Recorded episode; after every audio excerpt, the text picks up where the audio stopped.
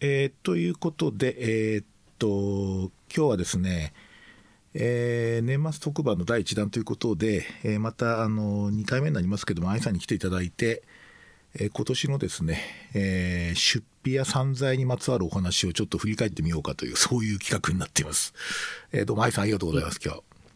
あ、いえ、こんにちは。はい。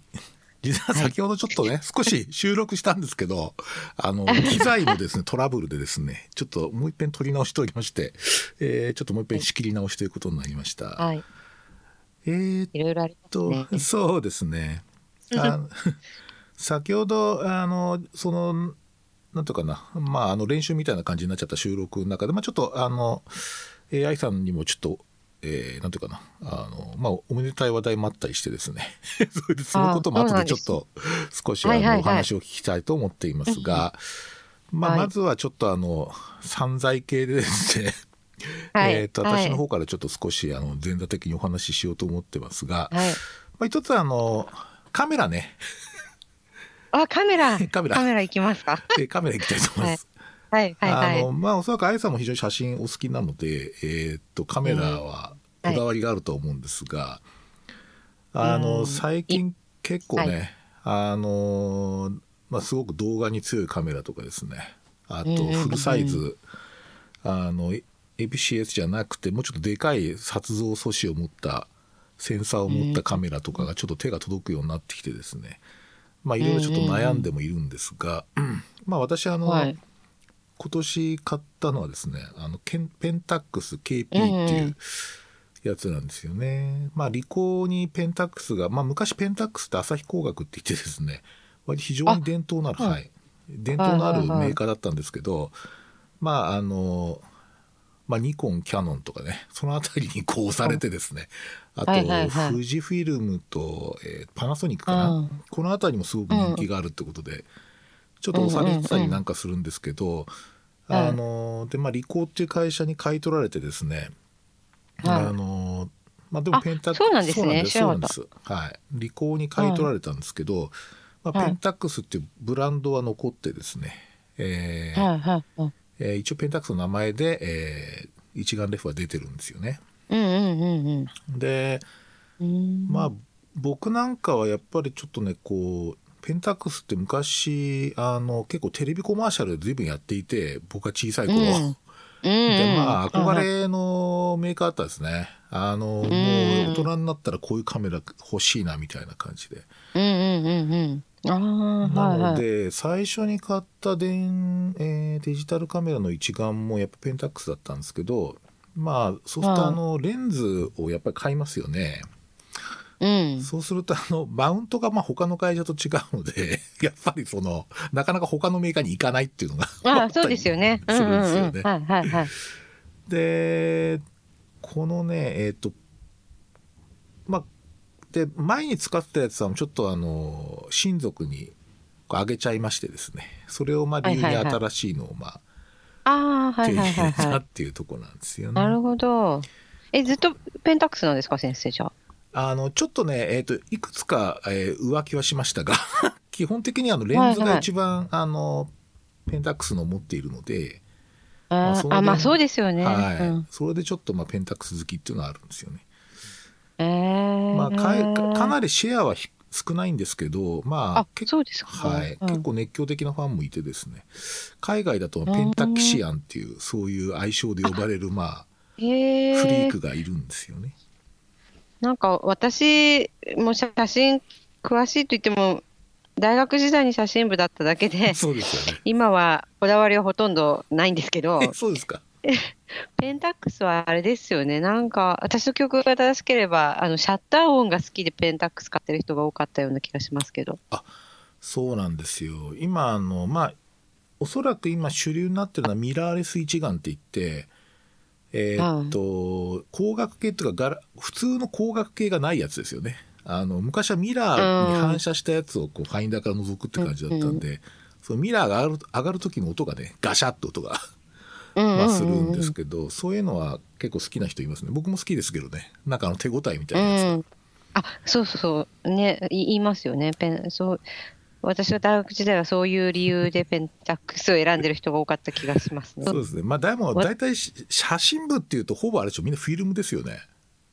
当時当時はね、その、もう、だって先生20年ぐらい前ですから、あの、あ、先生じゃない、親が。ね、あの、デジカメが出始めた頃だったので、どっちにしてもフィルムを撮ってる人が多かったですけど、まあ、うちらはあの白黒の現像をしてたので、あまあ、白黒で主にはやってましたけどね、うん、デジタルやってる人もいたけど、少数派で。はい、でも私はなんか多分あのおじからその親族にあげたとおっしゃったじゃないですか、私はおじからキャノンをもらったので、おフルを。やっぱりその後キャノンですよね。ですよね。うん、なんか、うん、深い意味ないんだけど、もらったのはそれだったからっていう理由で。はい、あの、まあ、レンズが結構僕単焦点レンズって好きなので、ズームよりも。だからそれはすごくバリエーションがあって、まあ、ペンタックすごく好きなんですけど、あの、このカメラのね、すごいとこっていうのはですね、あの、せで、イソカン、あ、あの、愛さんイソ感度ってわかります ?ISO。イソ感度ああ、うんうん。っていうか、そっちしかわかんないかも。あれがですね、このカメラね、81万9200なんですよ、最大が。要するに、フィルムだと昔は400、800、まあ、多いので1600ありましたね。ありましたね。ねはいはい、フィルムでもナチュラとかありましたけど、81万9200なんですよ。まあもちろんそのそれこまで上げちゃうともうノイズがすごく出るんだけどこの間あの上野動物園のね地下になんかこう夜行性の生物、あ、じゃあ夜行性の動物がいるコーナーがあるんですよ。で真っ暗なんですよ、ね。えー、そこで撮れるかなと思って、もう撮ったら結構撮れてたんで。82万ね。撮れそうですね。撮れそうです。まあそういうちょっと極端なこう性能、一つだけちょっと特徴的な性能があってですね。まあそれがまあ 非常に面白いっていうか、まあ、夜とかはすごい面白いですね。へえー。すごい楽しいですね。そうですね。僕ちょっと今リンクでフリッカーのやつを上げ、あの、ワークフローのところに上げてあるんですけど、見れますかね？ああ、ちょっと待ってください。今、あ、これですね。フリッカーです。全然最近やってない。見れますかね？えー、見れそうですよ。ちょっと待ってください。私のパソコンが、ちょっと遅いですけど。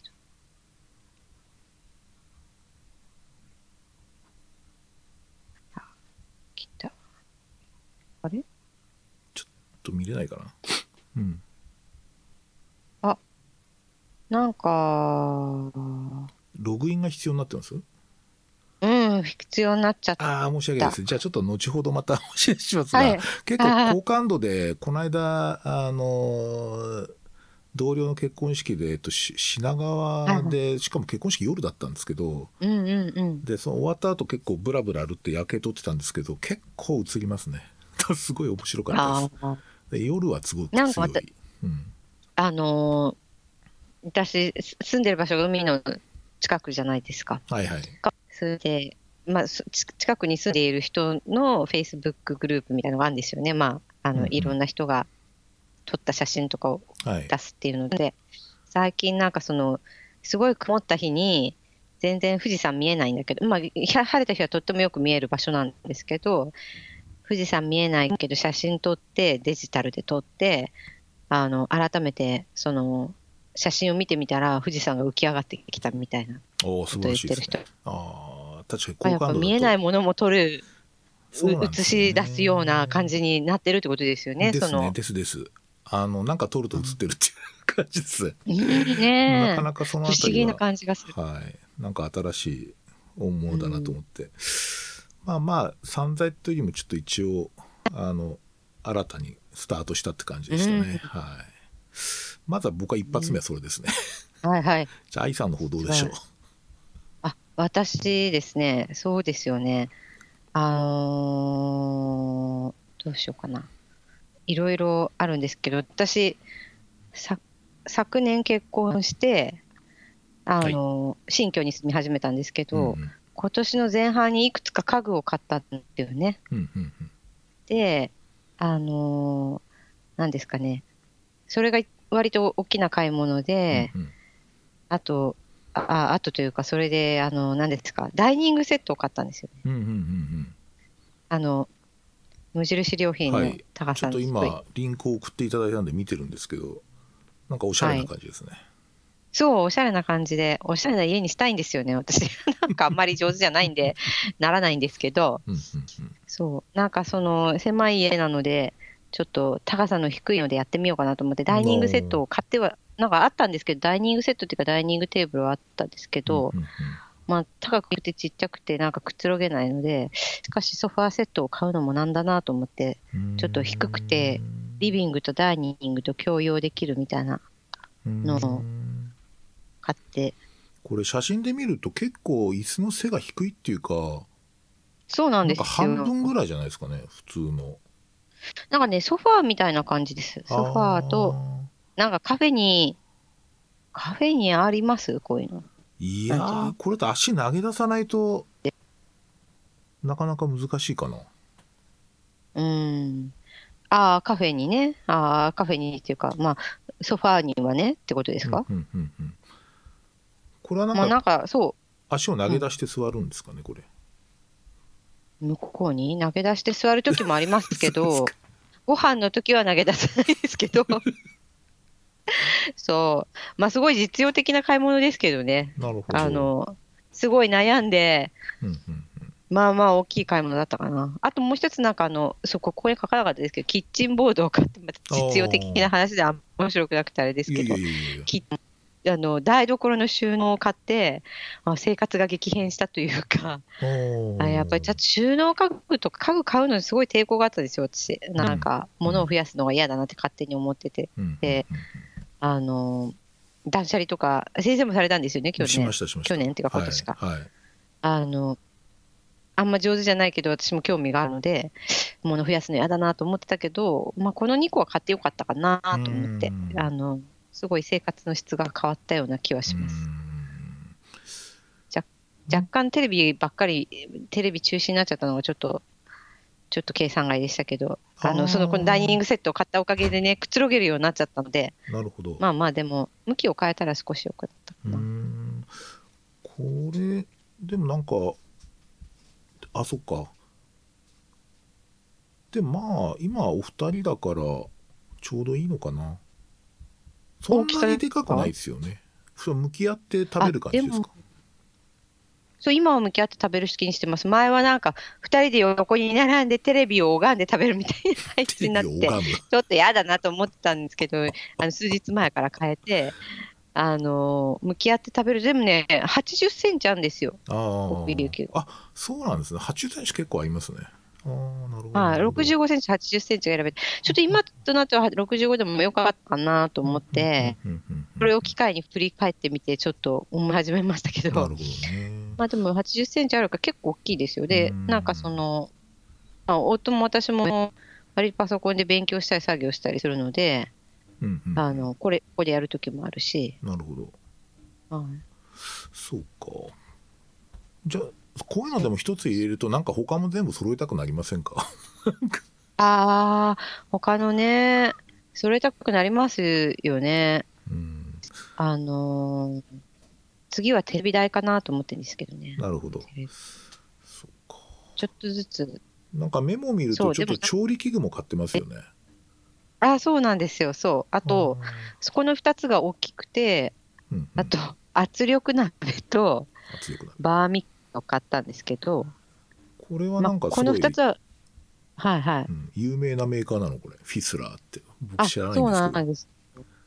圧力鍋といえば、うんみたいなうんメーカーの一つだと思います。いくつかあると思うんですけど、フィスラーと TGF だと、な。んか、うんまあ、あ、欧米のヨーロッパの会社と、まあ日本のも有名なのいくつかあると思うんですけど、なるそうフィスラーってところの圧力鍋を結局買って、ほどうんなるほど。でもこの圧力、圧力鍋とバーミックスは割と夫主導でこれを買う決めて買ってて、張り切って使ってるものどちらかというと夫ですけどね。ああ。そうですか、えーいいですね、えー作ってくれるんですね、あ、そうですね。料理はしてくれますけどど、ちょっとお、まあ、圧力鍋だから重いですけど、でもやっぱ玄米炊くとすごい美味しいんですよね。玄米好きなんですけど、私、味が。なるほど。ああの、うち炊飯器ないんですよ。あー。圧力、なんか、でも圧力鍋で普通に炊飯もできんじゃないですか？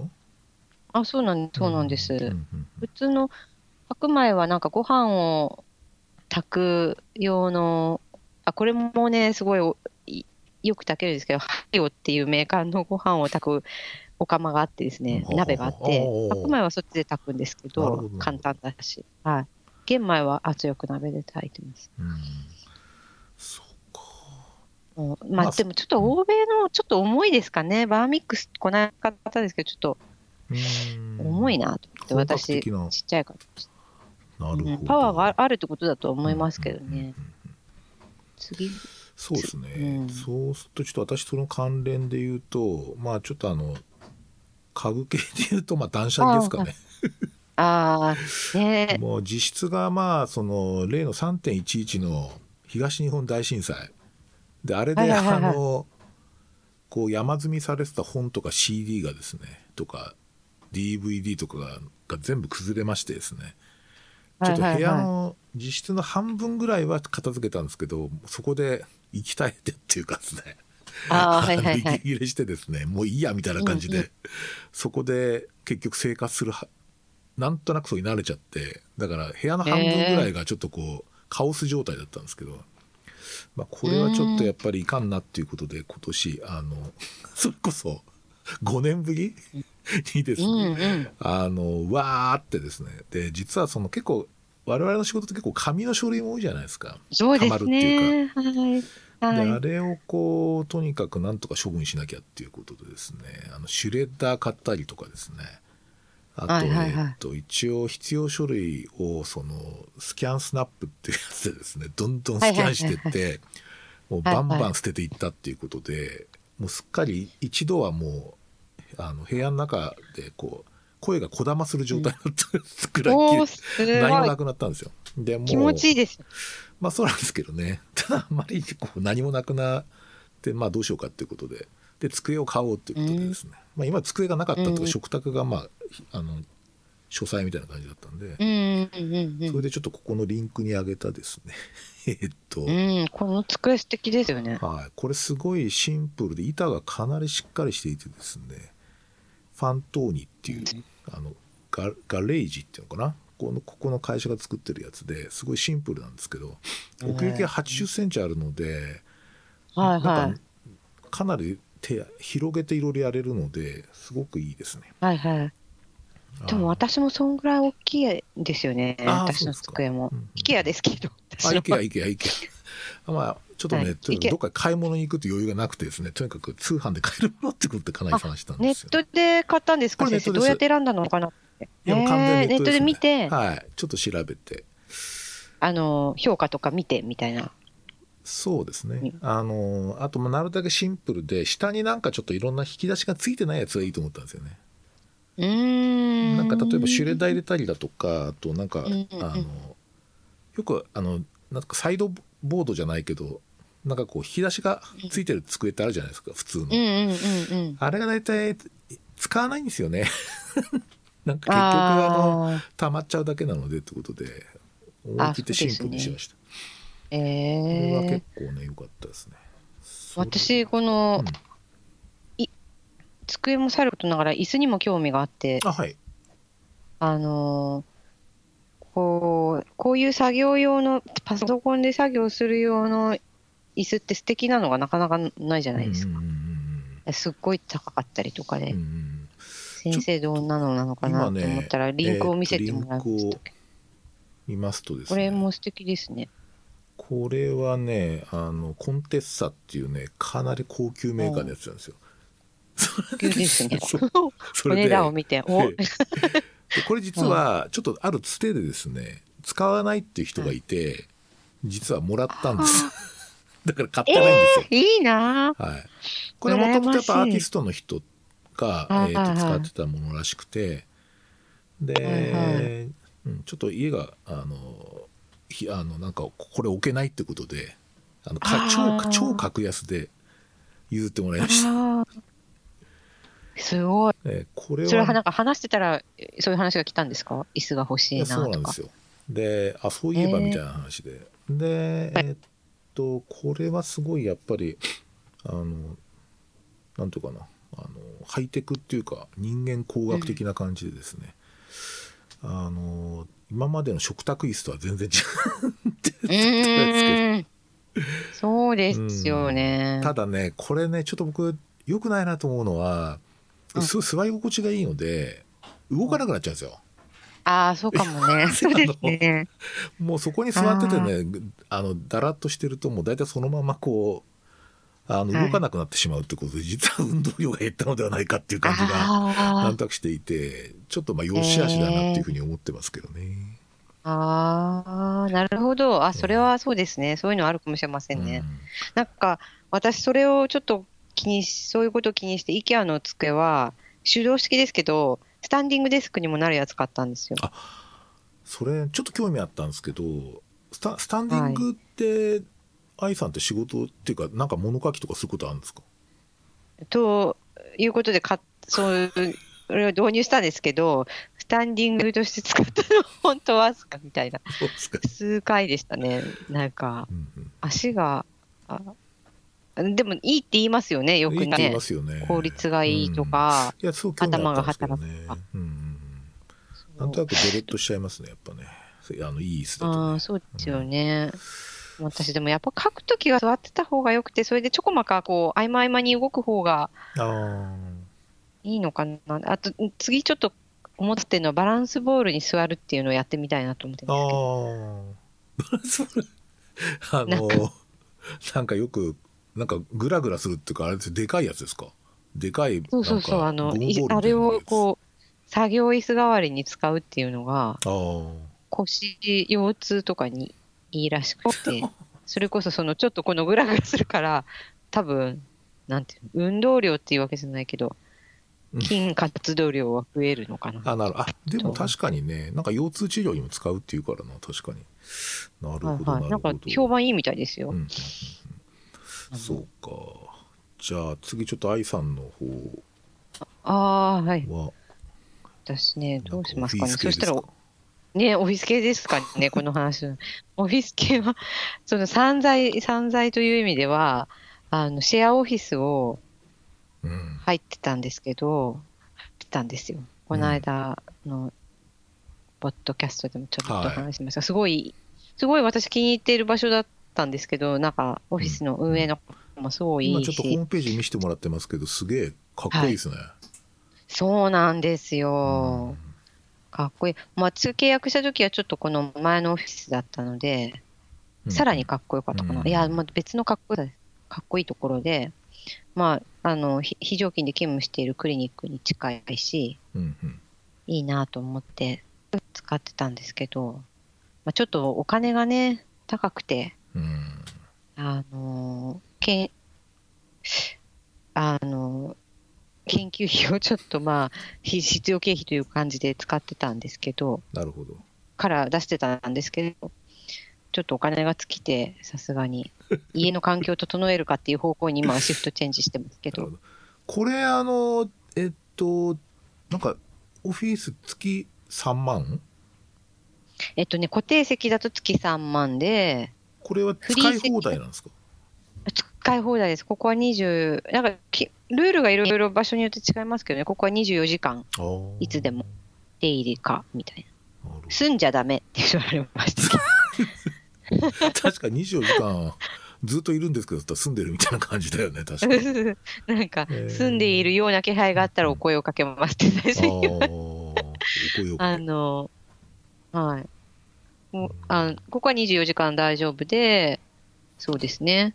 あのー固定メンバーだけみたいな感じですね。他には、他のなんかいろいろありますよね。その勉強スペースみたいなことがメインのところだと、うんうんあのドロップインもかみたいなところも、コワーキングスペースでもあったりとかしますよね。いろいろ。これはやっぱあれですかね働いあーなんとか、えっと個人事業やられてる方とかが利用されてることが多いんですかね、うん、ことが多いですね。うんまあ、確かに個人事業されてる方にはすごい、まあ、ちょっとおお会お会計が3万っていう値がどのぐらいなのかわかんないですけど、えいいんじゃないですかね。自分のオフィスが持ってて、まあ、ミーティングスペースもあるし、あと、まあ、その、わ割と、その地域で仕事をするっていうことを重重視しているというか、ような場所なので、仲間もできるし、みたいな。えうん、ただなんか「あー」とか「なんか疲れたな」とかなんかそういう声を出せないですよね、おそらく。ああね、あ、いやいや、まあまあまあ、みんな出してますよ。そうですか。ダメだこらとか。あの、大きい声で電話で打ち合わせしてる人もいるし、独り言はまあ確かに若干少ないかな。うんでもまあ、あのー声は出してたりとかするし、なんかあれですよ。なんかよくわからないけど、すごいご高齢の方もいるんですよね。あのおーお、おじいさんって言ったらちょっと失礼かもしれないけど、ええで、なんか、なんか、地、コミュニティのな、コミュニティ系？地域系のなんか文章とか書いてんですかね。で、すごい虫眼鏡でパソコンの画面見ながらやってて、ちょっと、君すいませんが、これなんて書いてあるか読んでくれるとか言って言われたこととかありますね。あーでもなんか自宅じゃない雰囲気で書くとはいいかもしれないですね。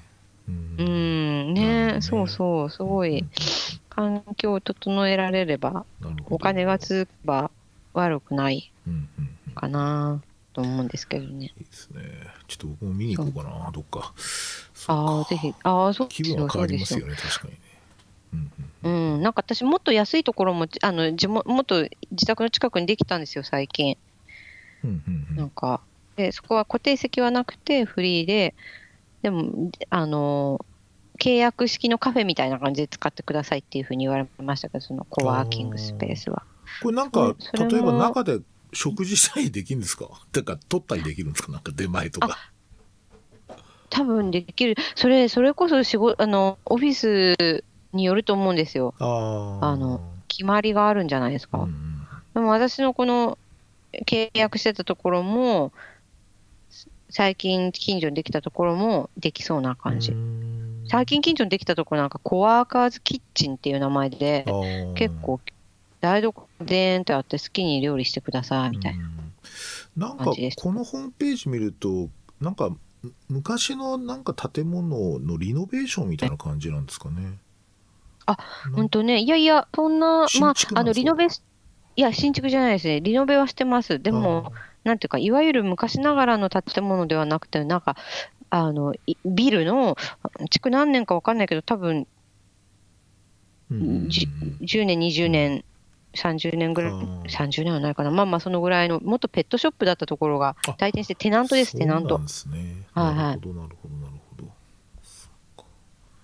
最近、あの、東京でも、まあ、なんとか民家改造して、こう、イベントスペースにしたりとか。まあ、空き家対策の一環で、ちょっとそういうのが少し増えてきてますね。確かに。ああ、そうですか。そう、うーん。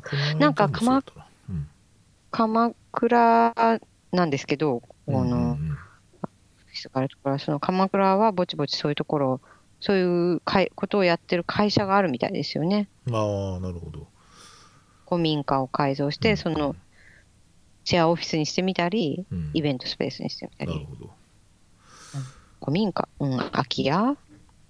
この間ね、利用した、ちょっと、ちょっと某イベントで使ったスペースは、なんか潰れた喫茶店って言ってました。なんか、あの、撤退したカフェなので、え？かカフェがだったらしいんだけど、撤退したらしいんですよね。で、その後、大手じゃないですね。なんか、割とちっちゃいとこみたいですけど、個人かな。で、そのままの、その形のまま、イベントスペースで貸し出してるんですよ。だから、結構あの、内装おしゃれで、なんかくつろげる雰囲気があるんですよね。ああ、なるほど、と思って。うん。えーなんか椅子並べてこうなんかちょっと公園打つとかそういうんじゃないんですよ。あれだとああ、なるほど、なるほど。うんはいはいはいはい。いわゆる会議室っぽくないっていうそうなんですよ。なんか喫茶店にみんな座ってて、それで前の方でなんかトークやってるみたいな感じですかね。うんいいですね。うんなんかね、そういう増えてくるんでしょうね、今後。なんか。いや、増えると思いますね。そうですね。OK。そしたら、なんか背景でなんか生活音がしますかねなんか回ってます？回ってないかちょっとザーッと音しますね、私から。ちょっとしますかね。これ何の音だろうな。まあいいや。えっとですね、そしたら、えーっと、え何？僕の方は、そしたらちょっと、学び系でいこうかな。学び系。学び系。はい。で、僕ちょっとあの、某、房総半島の、房総半島じゃないな。房総半島の付け根の方にある、大学の、ああ、はいはいえーはいはいははいい。えーっと、まあ、看護学研究はい科の研究生なんですよね。今年から。はい。はい。去年まではパートタイムファカルティだったんですけど、うん。やっぱりちょっとパー、あの、ファカルティだとやっぱり、あの、出勤しなきゃいけないじゃないですか。はいはいはいはい。なんつうか。あの、まあ、多少ちょっとこう自由裁量性みたいなとこもあるんだけど、基本的には勤務だし、うん公務員、まあ、一定その非常勤公務員みたいな形だから、うん。ちょっとこう、あの、少し縛りはあるんですよね、やっぱりね。うんうんうんうん。で、まあ、ちょっとそれがだんだんこうきつくなってですね、それで、うんただ、その、まあ、今回本当大、あまあ、国、国公立の大学に初めてこう、なんつうかな、あの、正式な形でこう、席を置くことになったところで結構学んだことが多かったので、うんうんうんうん。で、それはその、例えば、大学っていうののカルチャーとかですね、うんうんうん。あとその、研究してる人たちの生活とかですね、うん。なんかあとそのそこに例えば大学院に通ってる若い人とかですね、まあ、そういうのはなかなか普通にこう仕事してると出会う機会ないじゃないですか。うん、そうですね。うん。普通に臨床してるとそうですね。ね、ですよね。はい。だからまあそういった非常に新鮮だったってことと、うんうん。あとはまあそのやっぱりちょっとリソースは使いたいなっていうかですね、まあ、結構やっぱりあうんうん。の、まあ例えば図書館とかね。あとそこにあるいろんなこう人民あの人のつながりとかはですね。まあちょっとうん今後もやっぱり大事だなっていうことで、うん。え迷ってたんですけどまあこの際なんか学生になっちゃおうかなみたいな話 してたんですけど、ただね大学院はすごいねあのやっぱりこれはまたちょっとね、いろいろこうあの縛りがあるんですよ。完全な学生になっちゃうんで、ああ、完全学生になっちゃうんで。自由にできないみたいそうなってこそうそうそうとですかやっぱりデューティーもあるし、その、うんなんとかコースワークもあるじゃないですか。うん。なのでまあそうするとまあいわゆる研究生かなって思って、うん。で実は僕なんかの出身の学部なんかだと研究生ってとなんとなく席を置くって感じで別にそのなんつうか学生ってイメージ全くなかったんですけど実は研究生って正式な学生なんですよね。うん、そう私制度的には。研究生ってよく知らないんですけど、学生、学生なんですよ。で私はあの学生証とか出るんです出るんです。あの職員証を返却し学生証にそれは変わりました。へえかっこいい。だだから実はその学割が効くんですよね。うんねえ、ですようね。んへえまあ一応そのなんとかシンプルに言うと、まあ、指導定期的な指導は受けないっていうぐらいかな。ああ、え、うんと、なんか、し定期的な指導は受けないし、うん、講義にも出ないんですか？講義には出れる。あ出れるけど、まあ、出なくてもいいっていう。ああ、で出れる。出れる。出れます。出れますがまああのなんというかな、えっと学費を払うんで この学費が払うっていうのがちょっと、え払うのみたいな感じだったんですけど。えっとまそそれはなんかげ研究生料金があるんですか？それともああるんで、すよ。研究生って学生なので学費を払うんです。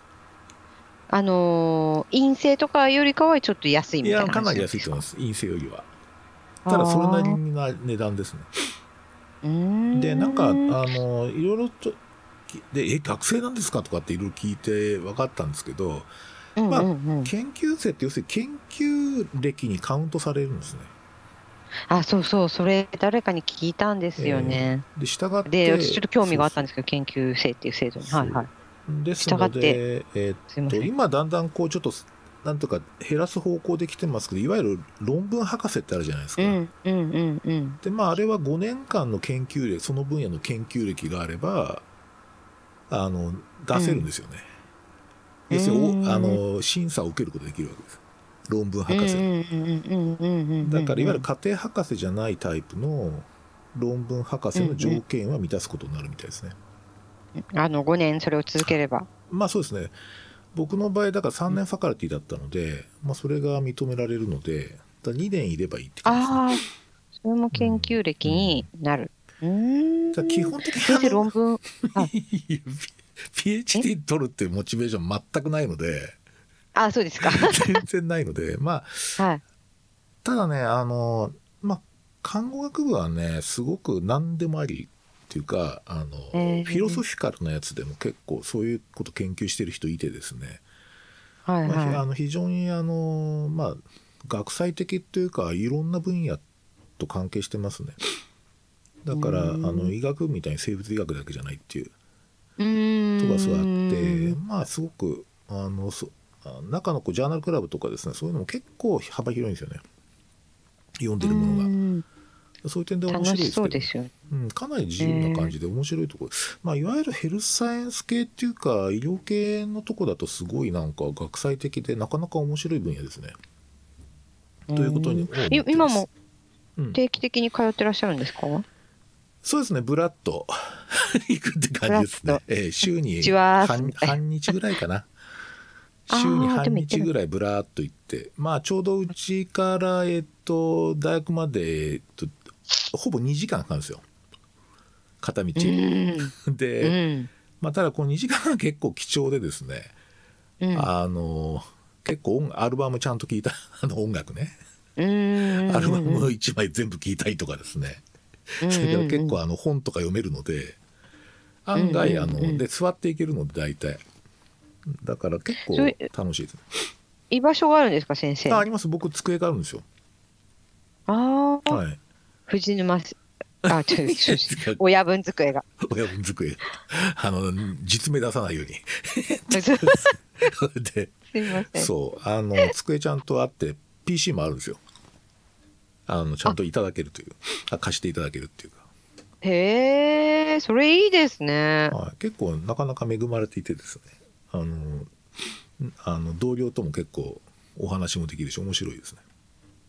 へえ、それはでも親分だからかもしれないですけどね。うん、こんなに年寄りで大丈夫かみたいな感じですよね。おそらくあのその大学にいる人で一番あの年取ってると思いますけど。えー、いいですね、いいですね。で結構あの看護ってやっぱりほらあの下手するとその地域住民20人に1人は看護師の資格があるって言われてるんですよね。ものすごい数が多いんですよ。はいはいはいはい。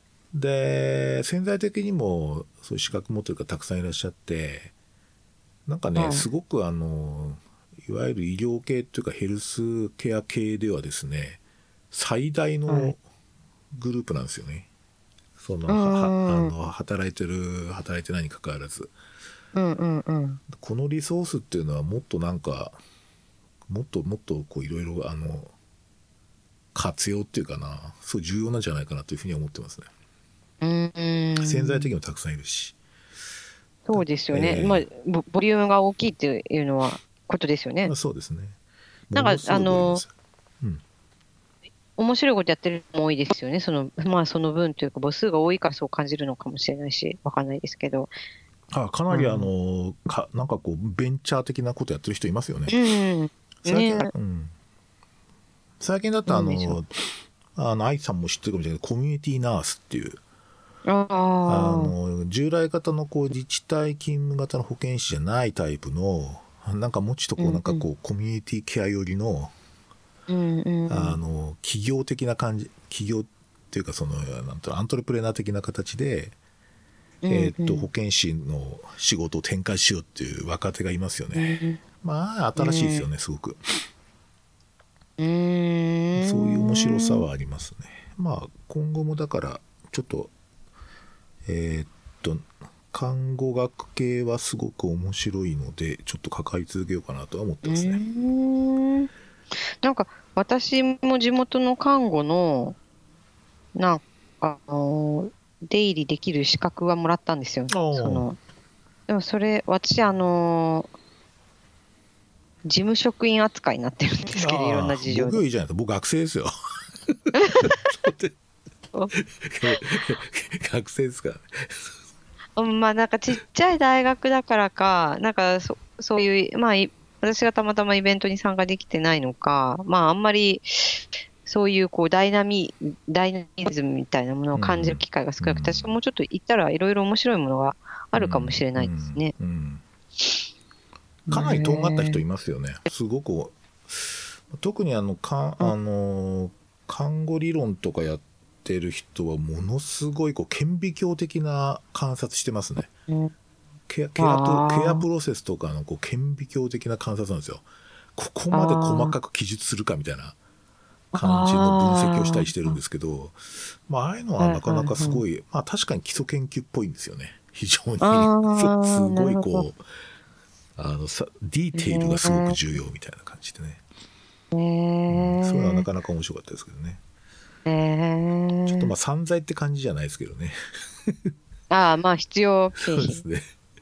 えっ、と、愛さんの方はあれですか？なんか今年は学び系ではなんか。学び系でいくと、あれかな、あの、まあもちろんその今も PhD の学生をしているので、うんうん、その、まあ、学費の出費はありましたね。ちょっと奨学金いただいてるので、うん、あれですけど、それと、それと、あとあの、私、マインドフルネスに興味があって、はい、あのマインドフルネスの連続講座っていうのに参加したんですよね。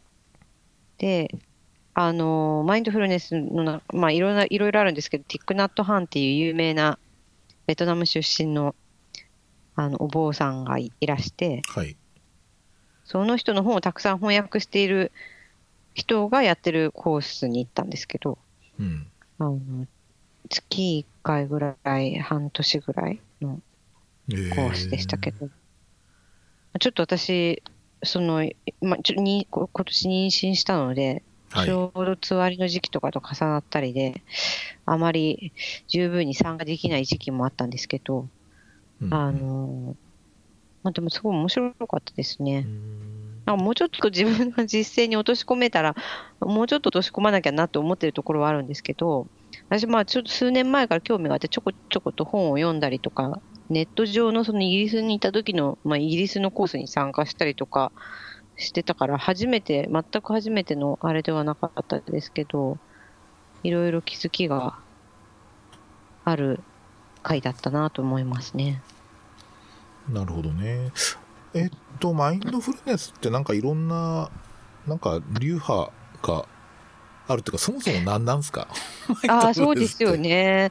なんかいろいろ最近すごい流行ってて、あの、ビジネスの世界とかで、多分 Google が取り入れたりとかしてるから多分話題になってんですかね。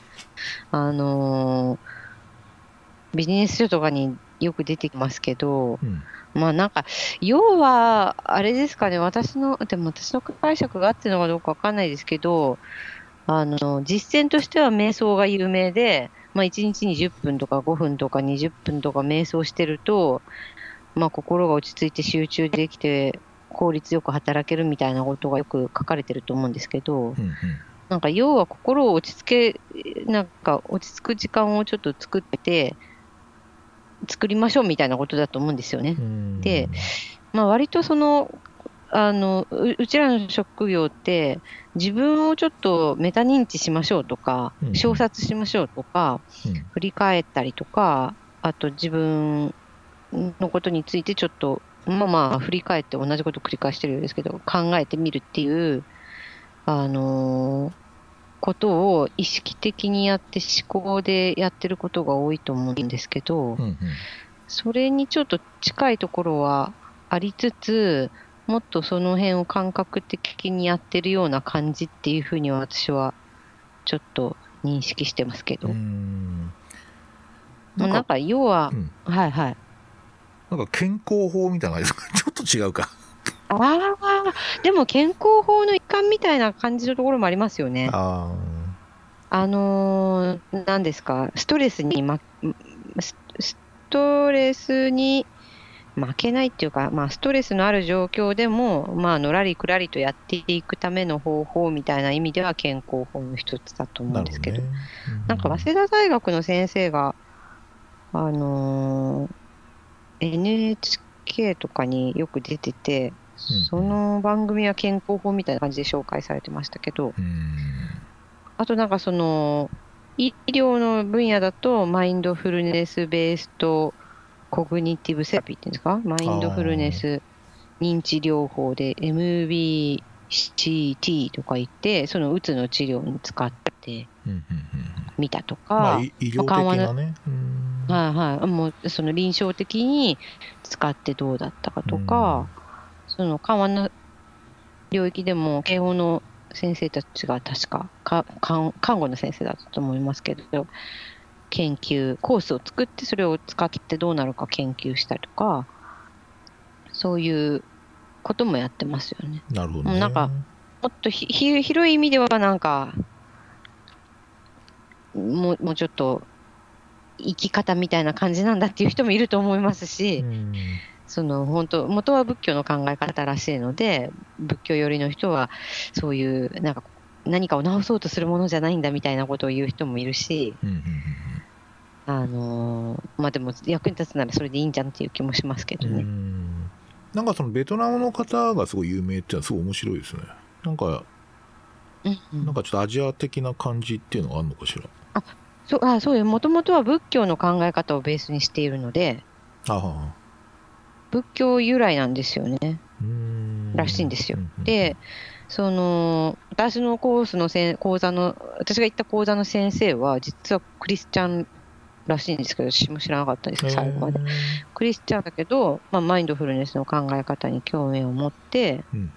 あの、マインドフルネスをぶ勉強して、うちらに教えてくれるときは、まあ、ちょっとその人はその、てその、まあ、仏教の僧がせん、その、私の生の先生が仏教僧だったから、私の先生はクリスチャンだけど、仏教僧にマインドフルネスについて教わった人だったから、うんあの、仏教の考え方とかも一緒に教えてくれる感じだったんですけど、ね。まあ、その先生曰く、仏教の考え方を元にしてるから、仏教の考え方し、なんか、あんまり宗教がかった言い方するの嫌だなと思って避けてきたけど、うん。うんやっぱりちょっとご説明した方が早いから説明しますって言って、言ってましたけど、まあ、面白いですね。その、そっか、うん。うん。じゃあ割とこうやっぱり本当にこうなんかススピリチュアルな感じっていうかあこうなんかマインドフルネスの講座とかを、のホームページとか見ると大抵こう、うん朝日の中でこうレオタード着たお姉さんが 何か瞑想しているっていう写真が結構あったりするんあ、ですけどレオタードとかてなんかこうヨガか体操これからやるのかなみたいな 感じのイメージがすごいあったんですけど。ね。スピリチュアルっていうと何のことですか？先生にとって。なんだろうな。まあなんか人例えばし身体性とか、なんつうかな。あの、ちょっと心理のさらに奥みたいな感じですかね。心のメカニズムのさらに奥みたいな。あうん。ー、うん、近いんですかね。まあ、ね。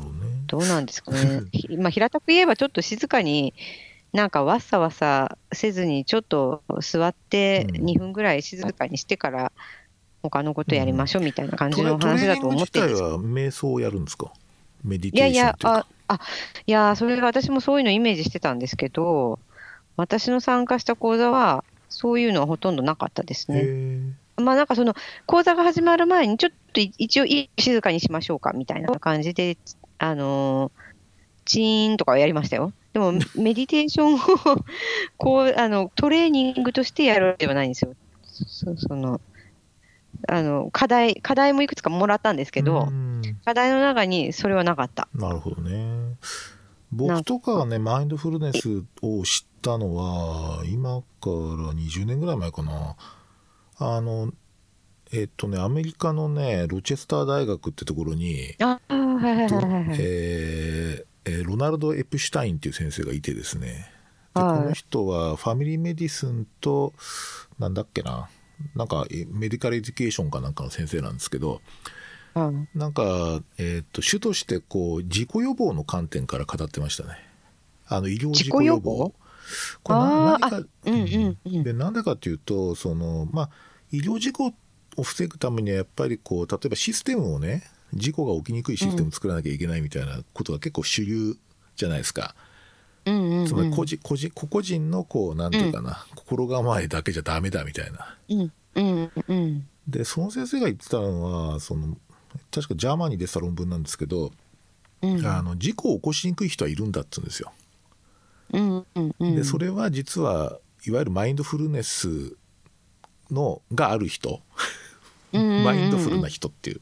mindful pra mindful practitioner。って言うんですよね。あはいはい。はいはい。それのいくつかの要因が例えばえっと例えばねえっとなんだっけな critical curiosity って言って、えっと批判的、うん、えー、好奇心とかあと、えっとね、えー、 presence とかあと、なんだっけなえー、っとですね beginner's mind とかなんかいくつかの心構え的なところがあるっていうんですね。でこのプレゼンスってよく分かんなかったんだけどその最初は存在感かなと思ったらそうじゃなくてなんか例えばチョコレート食べるじゃないですか。はい、チョコレート食べる時にそのえー、っとその食べてることをよく自覚できるっていう。その味とか舌の動きとか、飲む時とかそういう身体性、そういう動きに非常にあのきちっとそれを自覚できる人っていうことらしいんですよ、体の中の動きとか。でそのまあ医療者にはそういうマインドフルネスのワークショップに参加させることでしてそういう、あの思考性を持ってもらうことでこう医療事故自体を防げるんじゃないかっていうようなことを言ってましたね。あ防げるっていうかその医療医療事故を起こしにくい体質の人を作るみたいな、そういうイメージでしたね。ああそれはなんかあり得る話のような。なんかよくあの私そこまで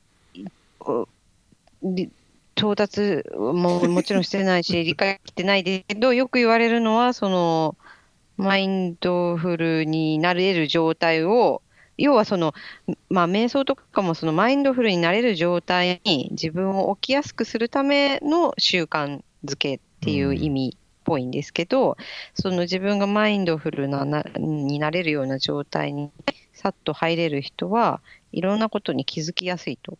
細かいとか変化とか、うん、だからその要はバーって焦って目の前のことにだけ集中がいくのではなくて割とこう対極観的に全体を見れるとそうするとまあ確かにその事故とかは減りそうですよね。あそれ確かにその説明はすごくすっきりしますね。確かにそういうことなのかもしれないな。うん、だからすごく関係ありそうですね。うん、うん、そっか。まあ、うんなんかまあ、いろいろその、それでマインドフルプラクティスをやった人の方が血糖値が下がるとか、そういうデータまで出てきたりとかして、この数年で。ただまあそ、それはさすがにやりすぎ、言い過ぎなんじゃないかみたいなのも最近目にしましたけど、どうかなみたいな。なるほど。まあまあ、それもそうだよなと思いますけど、まあ、特にストレまあ、緩和ケアとかってちょっとストレスが多い領域として認識されるじゃないですか、バーンアウトが多かったとか。まあ、そういうところでは役に立つような習慣、習慣っていうんですかね、うん、になるかなと思って。そうですね。なんかそういうこう、ところに結びつけてなんか、医療者っていうか、まあ、若い医療者とか学生さんになんか、まあ、ちょっと形を変えた形でなんかね、広がると面白いかもしれない。面白いというか、かなり役に立ちそうな気がしますよね、確かに。うん、まあ、うん、うん、そうですよね、うん、本当。ちょそそのなんか、うん、わまあ、繰り返しだけど、私もできてはいないんだけど、ちょっとマインドフルな、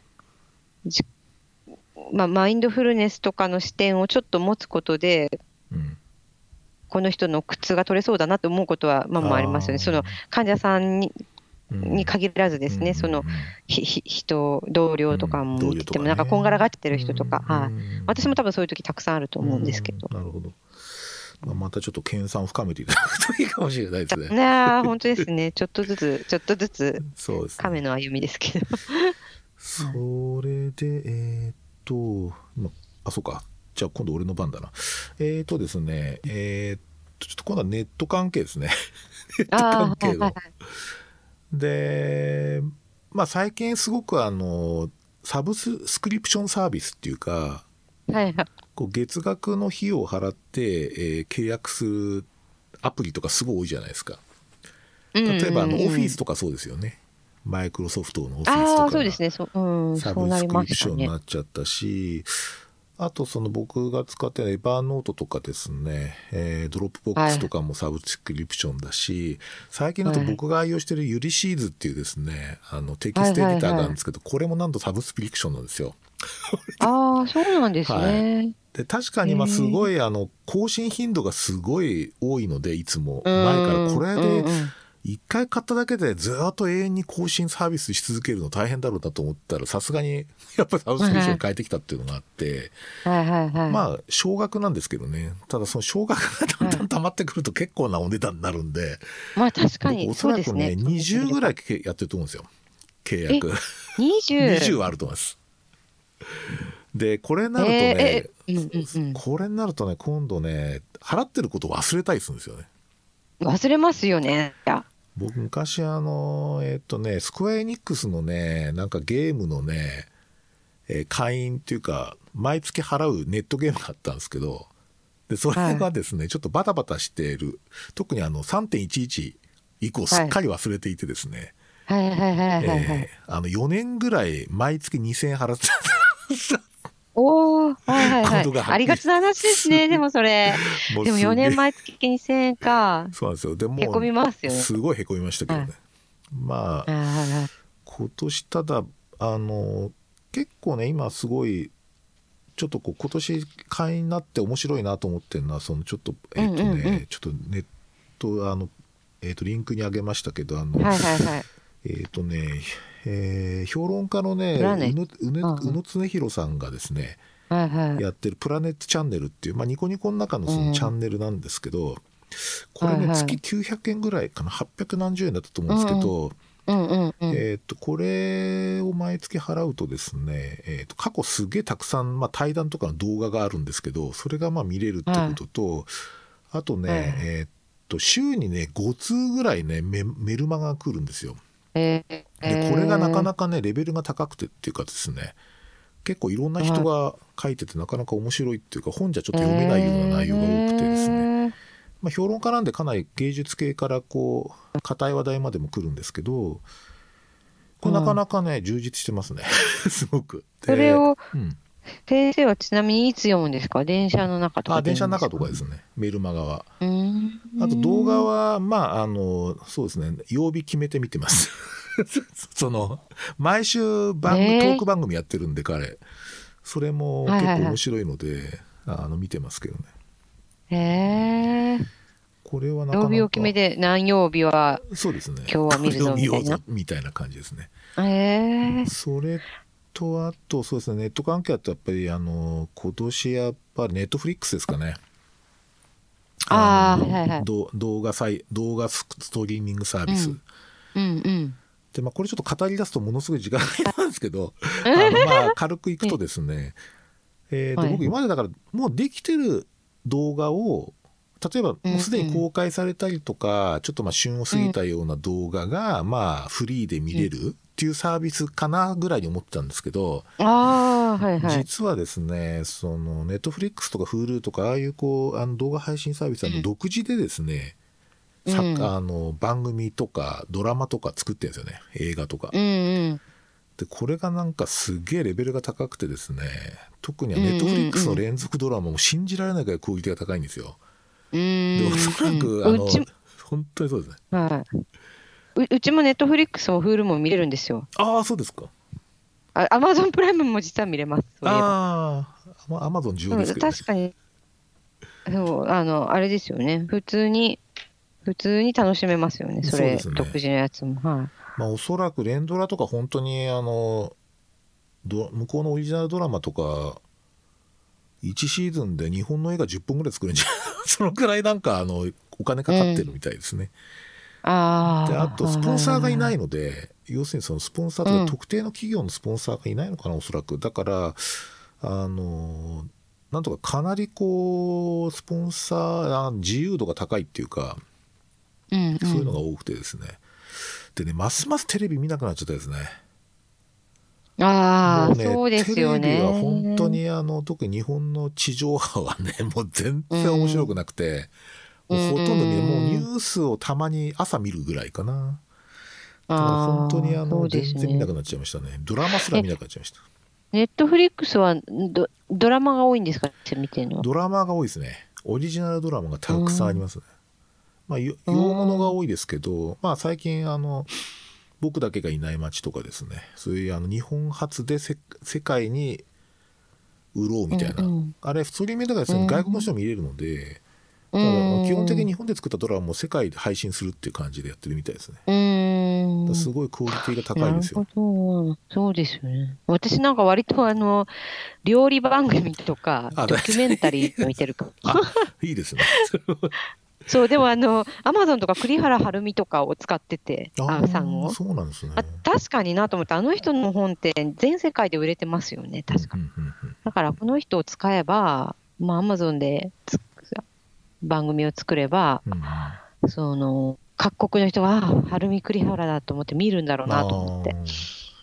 いや、ああいうのは普遍的なんかですよね、確かにね。うんちょっとドラマも私根気がなくて見れないんですけど。あのでもそう、なんか面白いですよね。なんか、アアマゾンだとちょっとピンキリかなっていうあ時はありますけアマゾンど。はあのすごい面白いのもあるんですけど、えーっと、オリジナル、あ、僕もアマゾンプライム会員っていうか、アマゾンなしではもう生きていけなくなっちゃったんで、だからそう、も20のうちの一つですう、。もう、ものすごい、あライフラインですね。まさに。で、まあ、あれで、そうですね、アマゾンもすごい、例えば、そう高い塔の男っていうのなんですけど、あの、アマゾンのオリジナルドラマで、これすごい面白いからぜひ見てほしいんですけど、シンプルに言うとね、第二次世界大戦で、日本とドイツは勝ったっていうことなんですよ。勝っちゃったらどうなったかっていう。ああ、それでアメリカの大陸が西と東で日本領とドイツ領に分断されてるんですよ。ああ、なるほど。それで、面そ白いですね、そうそうそう、すごいなんかもう、およそこれ絶対無理だっていうか、その、普通の映画とかですね、地上波のドラマで出せないような高度の、なんかこう話があって、すごい面白いですね。高い城の男ですか、これ？ん。もしか塔塔、塔かな？ちゃったかな？高いあ城だったかな？城かも城か、城だ、ごめん。高い城の男ですね。失礼しました。はいはい。そうですね。あ確かフィリップ・ケイ・ディックだこれオリリジナルなんですオリジナルです、オねリ。ジナルです。すごい。ちょっと、ウォッチリストに追加しぜひとこう。、えーまあ、ちょっとアマゾンプライムで言うと、あとその、仮面ライダーアマゾンズっていうのやってるんですけど、え これ、これですね、今仮面ライダーって地上波でやってるのって、まあ要するにまあおもちゃ屋さん、バンダイですよね、のそのスポンサードがついてやってるから、あまあある意味その、バンダイのおもちゃのプロモーションでもあるわけですね。まあもちろん面白いんですけど、ドラマ自体あ、うは。んうんうん。だからそういうの取っ払ってですねなんか完全にこうスタッフがやりたい作りたいもの作りたいっていう感じでやってるのが実はそれで「仮面ライダーアマゾン」って言うんですけどものすごいあの、うんなんつうかこれ絶対昼間子供見れないよって感じなんですよ。あ、昼そうなんだ。子供には見せらんないっていうぐらい結構ハードな展開なんですよね。だからまあそういうのもあって面白いですね。本当だ。失礼しましこの、あれを見るだけで面白そう。ねあの、なんていうんですか。た。はい紹介文を見るだけ。ね ぜひあの、ねえー余裕があればはいまあ、ちょっとあの体調に悪いかもしれないですけどああ、そうですね。あでそうね、そうですね。うんまあじゃあちょっとあれですね時間も迫ってきてるんであのああ、例の。はい。その対境関係の話をちょっとああ、はいはい。教そうですよねうんそう。私は、あ、対境関係というか、今年妊娠をしたという話でうんうんすよね。まあ、おめでとうございます。はい、ありがとうございます。そうなんです。それで、あれですね、妊娠の、あの、た体外受精をしてうん妊娠したんですよね。うんうんで、あの、まあ、なんか散財という話だった。散財ではないけれども。散財ではないよな。まあ散財ではないうん。とは思うんですけど、出費という話で一番にパッと思いついたのは、どちらかというと、そう、あまあ、しまあ、おお金のボリュームでいくとね、やっぱりそれなりだったので、そうですよね。はい、大きかったなというふうに思ったし、やっぱりその、まあ、治療期間がもっと長い人もたくさんいると思うんですけど、私はそんなにね、うん。あの、幸いそこまで期間はかからなかったけれども、やっぱり治療に向き合う向き合う。うん、っていう時に結構ストレスが多かったんですよね。なんかまあお金ももちろんそうだったけど、あの、自分が患者さんになるっていう経験とか、しかも自分がすごい領域がよくわからない、うん、よくわからない領域で、その、さっきちょっとお話ししてましたけど、あの、すごい専門文化してるから、そうですね。医療者とはいえども知らないことばっかりなわけですよね。うんうん、で、なんか、その中でこう、治療をされる側になるというか、患者という立場になるっていうのは、結構大変だったなと思いますね。やっぱりあれなんですかね、患者さんなんですかね、意識的には。あそうですね、そうでした、私はね。なるほど、なるほど。なんかこれがまた知り合いのところに行ってるとかだったら、そう間違ったかもしれないけど、うんうん、あと、どこに行っても私、なぜ、あの、あの医者と思われないですよね。うんうんうん、医者って言ってるのに看護師さんに、え、本当？とか言って言われちゃって、あのあんまり特、まあそういう意味でもあんまり特殊な扱いはされなかったしかな。でも微妙に言言言ったら言ったで、うん、医者なのにこんなバカな質問しちゃっていいのかなと思って、こう、妙に無駄に緊張しちゃったりとかして、私も。結構疲れましたけど。まあ、患者医師、医師がか患者になるときっていう確か論文があったような気がするんですけど、まあやっぱりそこは違いますよね。うん。うん、なかなか、うん、あのー、貴重な経験でしたね。うん。あまあ、結構あれですか？その、なんとか横のつながりみたいなのもあるんですか？あ横のつながりっていうか、こう、通通ってる方との交流とか。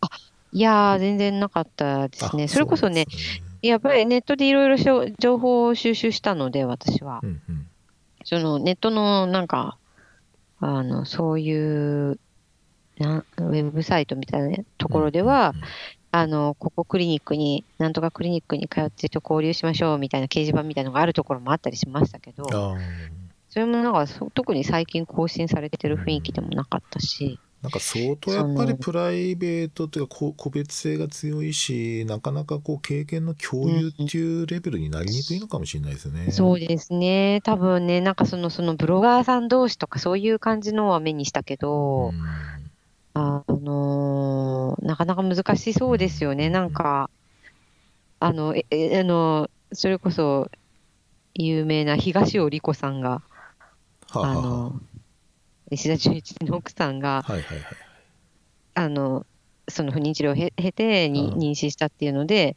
そのピアカウンセラーの資格を取ってちょっと活動してらっしゃるみたいで、そうなんですかお使いしたりとか人を集めたりとかしてるみたいなんだけど、まあそういう、それは私もたまたまその人のブログを見て知ったけど、そういうのってなかなかあのぐらい明るくパーってやれるような人じゃないと難しいのかな。なまあ、特殊な立場の人だし。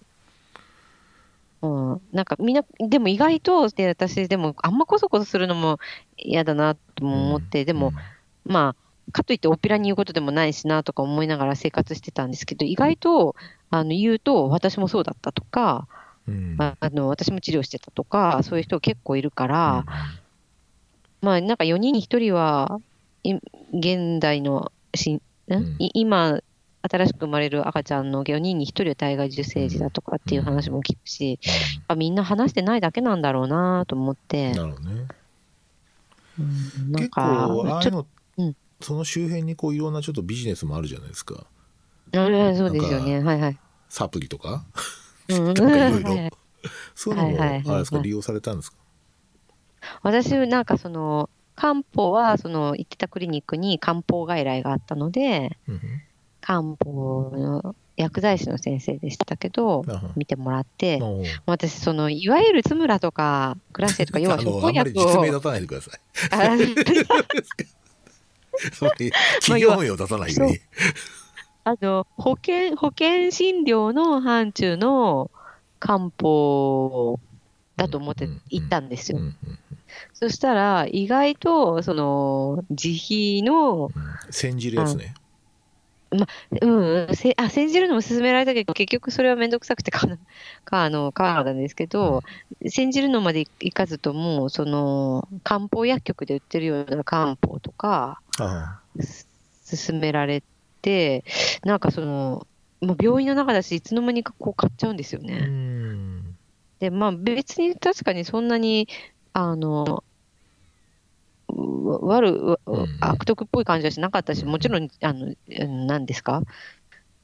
正しいことを、正しいことをしようとしてやってる感じではあったけど、考えてみれば、この、これ不思議、不思議な心理状況だなと思いましたけど。ね。外国とかだとどうなんですかね、で英国英国とかだとあんあ英国、うん。うん、あんまりそ、と、それこそみんな話してないだけの可能性もあるとは思うんですけど、うんうんなんか日本ほど、あの、高度な、その、生殖医療にうん。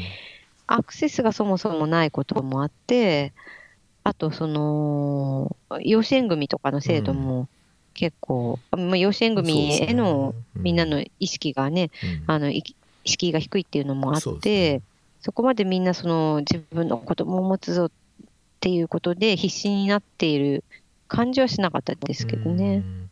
なんかリラックスしてる感じで、高齢で産む人もいるし、うんまあ、のんびりやりましょうみたいなうん。雰囲気を感じることのまあ、方が多養子縁かったです。組制、まあ、特日本だと特別養子縁組か、まあ、ああいう制度はやっぱりちょっとまだ日本はねあんまりないですもんねうん。あとなんか心理的にもやっぱり抵抗ありますよ。ある人多いんじゃないんですかね。ね。うそっんか。まあでもとりあえずうまくいってよかったですね。ああ、そうですね。なんかそう、結構そう、なんかいろんな思いをした。から、まあそれもあってマインドフルネスのあれ行ったんですよ。ね、そういえば。ああなるほどね、うん。あの、そういうし、なんていうか、突っかかるところがないといかなかったかなと。うん。まあでもそう、あの、今のところ順調で、うん、よかったです。無事にはい生まれるのを祈るばかりですけど。ありがとうございます。はい。今日はあの割合マジ雑談出費散財でいこうかっていうと最後かなりシリアスな話題になってですね。ちょっといやっぱシリアスになっち。大変あのえ勉強になりましたありがとうございますえーっと、来年は愛さんはどんなかまあまあもちろんその、えーはい。ね、家族が増えるとあると思うんですけどあのそうですなんかね。はい。仕事面とか学業面では何か予定とかあるんですか？あのーまあちょっと産休どのぐらいの期間っていうふうにカウントするかによるんですけど、PhD 終わらせたいですね。ああそうですね もうなんか貴重にそれがありますね前回もそうええでしたけど、そうだそうそうそうなっちゃってて、この、あの、来年の9月終わりでちょうど4年になるのかな、うんうん初めて。が、ちょっとそこまでには、あーもうね、貴重音ですよ、本当つまんないな。え早くこれを終わらせて、もっと楽しいことやりたいんだっていう 気分なんですけど。えまあ、それが学業ではそれが一つはいですね。はい。わかりましたせはい。まあそんなとこですかね 今日はねそうです。はい。長くなったって。えー、どうもありがとうございましたあのそうですねあでもね時間的には1時間15分ぐらいなんで割といいペースですねええあそうですか。はい雑はい談。としては。ええええあとちょっとあの、危険なあの発言もあったところあったので、ちょっとあの編集させてもらって、あ、どうすいません。アップしますので。すいやどうも今日はありがとうございました。あ、いえ、こちらこそあはい、りがまた。来年ちょっとあの、えあの体調のいい時にぜひ、えまた出演していただければと思いますので、はい、ありがとうございます。どうもありがとうございました。はい、お疲れはい、様でし。た。